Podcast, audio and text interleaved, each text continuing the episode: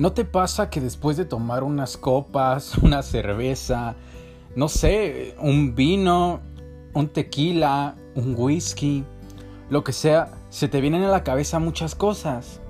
¿No te pasa que tomas, güey, te pones pedo?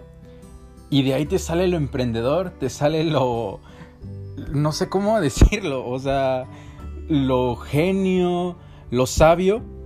Pues en este podcast vamos a hacer eso, ¿sabes? Este podcast va a estar totalmente enfocado en la parte de los pensamientos después de un buen alcohol. En mi parte yo voy a tomar unos cuantos vinos para poderles dar una buena, pues, refrescada de mente. Todo lo que me llega a la cabeza después de tomar cualquier vino que se me venga, ¿vale? Y aún así, pues darles mi opinión. Espero les guste y pues nada.